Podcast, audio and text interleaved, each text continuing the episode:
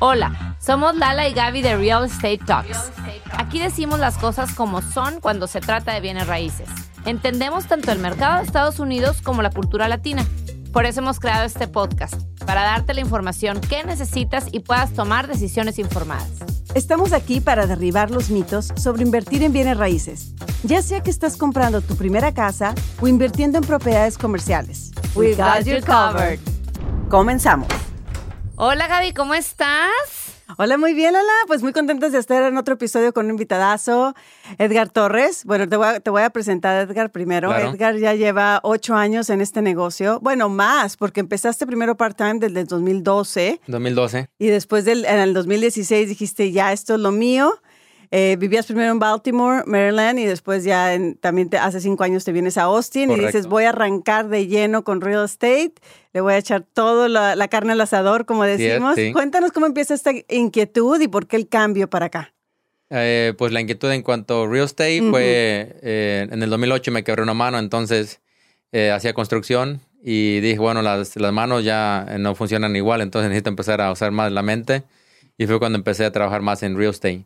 Eh, desarrollé una compañía de, andamios por unos años y cuando ya juntamos un eh, cash con, con, mi, con mi socio y amigo, ya fue que empezamos a, a comprar real estate. En el 2012 compramos primera unidad. Eh, estaba en pre-foreclosure, la compramos, estaba en el mercado, como que el mercado estaba levantando, nadie ponía oferta, la compré y de ahí compramos otras eh, tres unidades más. Esto fue en Maryland. En Maryland, correcto. Ok, ok. Sí. Y luego de ahí eh, tengo entendido que te dedicaste al tema de wholesaling, ¿correcto? sí, wholesaling. Me gustaría para la audiencia, la gente que nos escucha, que a lo mejor no está tan familiarizada con este tema, que nos platiques qué es ser un wholesaler. ¿A qué Wholesaler es prácticamente encontrar eh, propiedades a, a descuento o que tengan alguna dificultad. Normalmente no todo inversionista puede eh, comprar una propiedad que tiene dificultades, ya sea en pre-foreclosure, un probate o, que están retrasados en taxas y todo eso, ¿no? Y los dueños muchas veces eh, no saben qué hacer tampoco. Eh, tienen for- un foreclosure y tienen mucho dinero en deudas, entonces uno como wholesaler tiene que venir a traerle soluciones tanto al vendedor como traer una buena propiedad al comprador, a un, inversionista. Entonces, lo que se hace es traer eso, una propiedad a- prácticamente a descuento, por llamarlo de una manera, a- al, al inversionista traérsela y comprar, ayudarle a- al vendedor a, a resolver su problema. Pero prácticamente como se oye, estás buscando, cuando tú las compras, estás buscando propiedades con problemas, con problemas Correcto, que no sí. se pueden vender de otra forma. Sí. La primera propiedad que compré aquí en Austin, eh, en un, bueno, que hice un wholesale en Austin cuando me moví, eh, el problema que tenía era que el, que el dueño lo habían deportado. Eh, no podía regresar ya aquí a Estados Unidos Wow. y, y la casa se iba a perder. Eh, y para hacer la historia corta, eh, tuve que ir a México a llevar los documentos y llevar al dueño eh, a la embajada de Estados Unidos, a San Miguel de Allende, que es la única embajada en, en México que puede hacer un walk-in, un appointment eh, al caminar, no sé cómo Sí, se sí, diga sí, sin, sin, sin Sin cita. cita. Ajá. Sin cita ya, entonces ah, eh, agarré los documentos, los mandé por ah, Next Day, eh, volé y el miércoles estaba aquí firmando. Entonces, ese tipo de problemas son los que un José le debe resolver. Eh, y pues se escucha eh, un poco, ¿verdad? No tan fácil, pero es simple, ¿no? Entonces es cuestión de práctica al final del día. Oye, Edgar, y tú el negocio lo haces, tú les vendes esas casas con problemas a otros inversionistas, ¿no? Por eso es un wholesaler. Es como, digamos, que un intermediario. Un ¿Se puede intermediario ya. así? Entonces pongo una propiedad bajo contrato. Lo que se usa es un término de, de asignar el contrato a, un, a un nuevo ah, comprador. Entonces solamente traspaso el contrato y ahí pongo un fee. O muchas veces puedo hacer un doble cierre, que yo compro la propiedad y el mismo día o al mismo tiempo eh, se la vendo al nuevo eh, comprador. Eso es un doble cierre eh, en la propiedad. Qué bien. Oye, ¿y cómo encuentras estos estos vendedores? ¿Cómo encuentras estas casas problemáticas? Eh, hay muchas fuentes. Eh, hay una compañía que se llama LeaseSource que vende listas de propiedades con, eh, que tienen ya sea equity, que tengan eh, historial de, de taxes que no están pagados o que están en probate. Hay varias eh, de esas. O puedes mandar, un, yo cuando tienes una lista, mandas cartas a esa gente dejándole saber, hey, eh, mi nombre es Edgar o nombre de la compañía, Panda Homes. Estamos buscando más propiedades en el mercado. eh, estás interesado en vender tu casa. Eh, usas llamadas en frío, diferentes, o relaciones. ¿Cuál te ha funcionado más a ti o cuál te gusta más? Ah, la que me gusta más es relaciones, crear relaciones con uh, otros tipos de inversionistas, otros con realtors, eh, con otros incluso wholesalers. Me han traído propiedades. En los últimos dos, tres años he estado, otros wholesalers me traen propiedades y se las he vendido rápido. ¿Y por, Eh. qué, por qué te traerían un- una propiedad de ellos si ellos se dedican a lo mismo? Porque yo soy bueno para vender. Ok. Y tengo networks de compradores.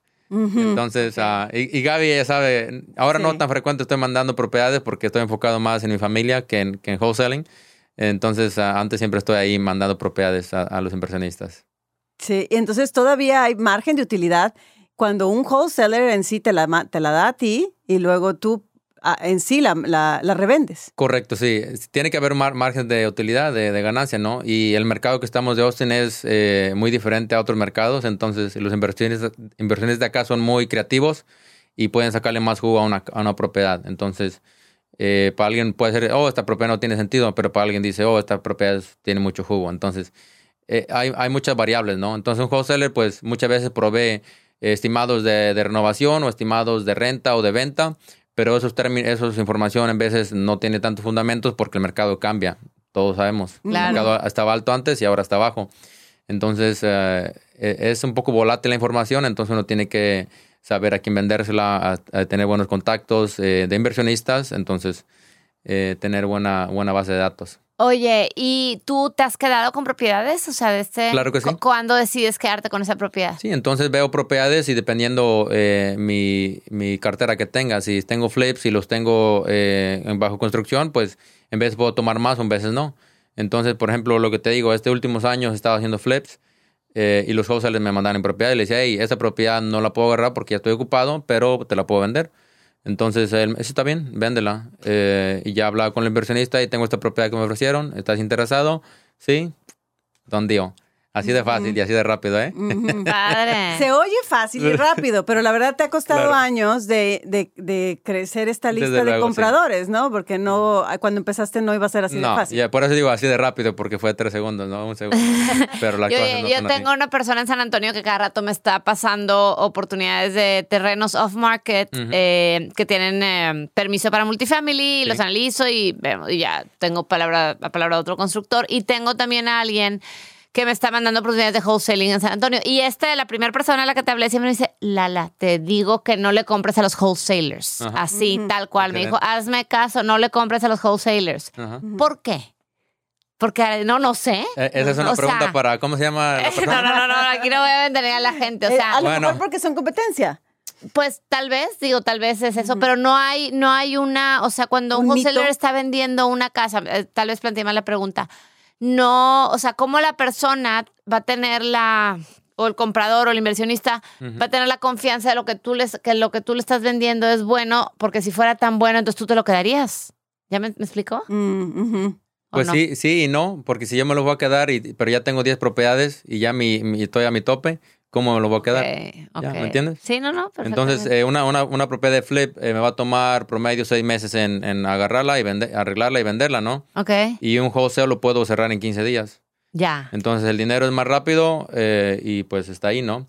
Claro. Ahora, de, de la pregunta que por qué no trabajar con un wholesaler, pues una pregunta para él, no para mí. Claro, no, Sí. totalmente, Ya. totalmente. Porque conmigo trabajan eh, muchas gentes, ¿no? Entonces eso ya... Yo creo que es como todo, o sea, yo creo que todos, incluso los agentes de bienes raíces, mucha gente dice, no, no, véndela tú solo, sell by owner is the best. Sí. O sea, realmente tienes que fijarte por qué experiencia tiene la persona, qué, por qué sabe esto, por qué no. Yo creo que a lo mejor, Correcto. a lo mejor le fue mal en la feria y a lo mejor con un- Sí. un, wholesaler Sí, yo- que se prestó en la época del auge, eh, en- sobre todo en Austin, en, hace tres años para acá, todo mundo quería hacer flippers, todo mundo quería hacer wholesalers. Entonces, claro, todo mundo era coach de real estate investments. correcto. Entonces, claro que se presta que haya mucho scam dentro de la industria, ¿no? Pero creo que de la gente, como hay un, dicho de Warren uh, Buffett que me encanta que dice, cuando baja la marea, te das cuenta quién nadó sin traje de baño. Sí. Entonces, sí, ahorita es cuando todo el mundo está, Está bueno. tranquilizando y te estás dando cuenta, ok, quién son realmente los negocios bien establecidos, que estaban haciendo las cosas bien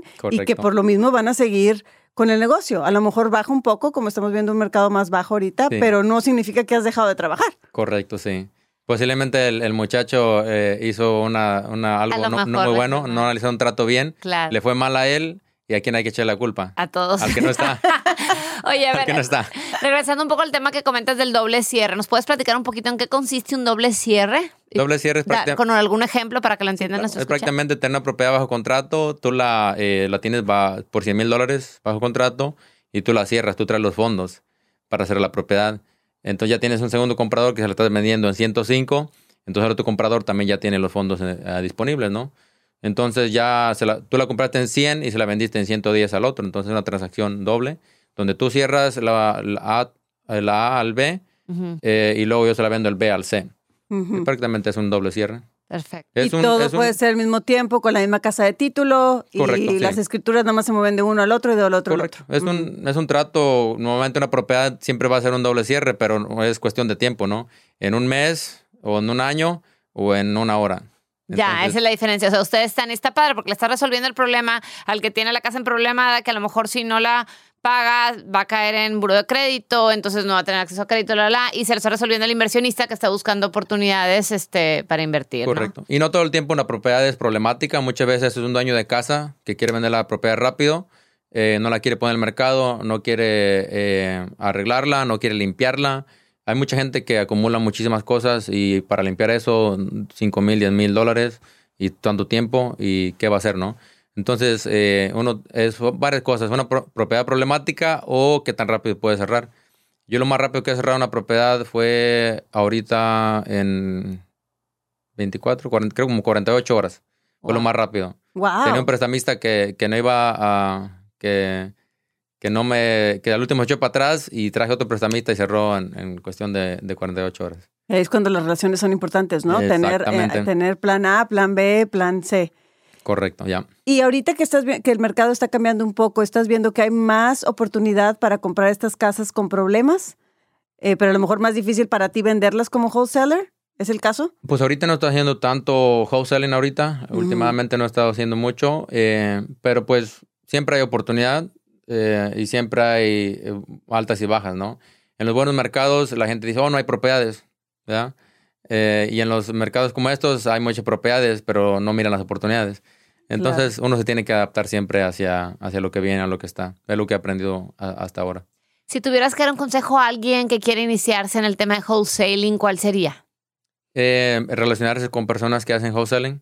Ok. ¿ya? Eh, buscar, estar analizando propiedades. De hecho, eh, este- esta semana alguien me visitó de Maryland para que lo consultara con, con wholesaling. Eh, bueno, le quería hacer flips y dijo, quiero empezar a hacer wholesaling, buy and holds, flips y todo ese rollo, ¿no?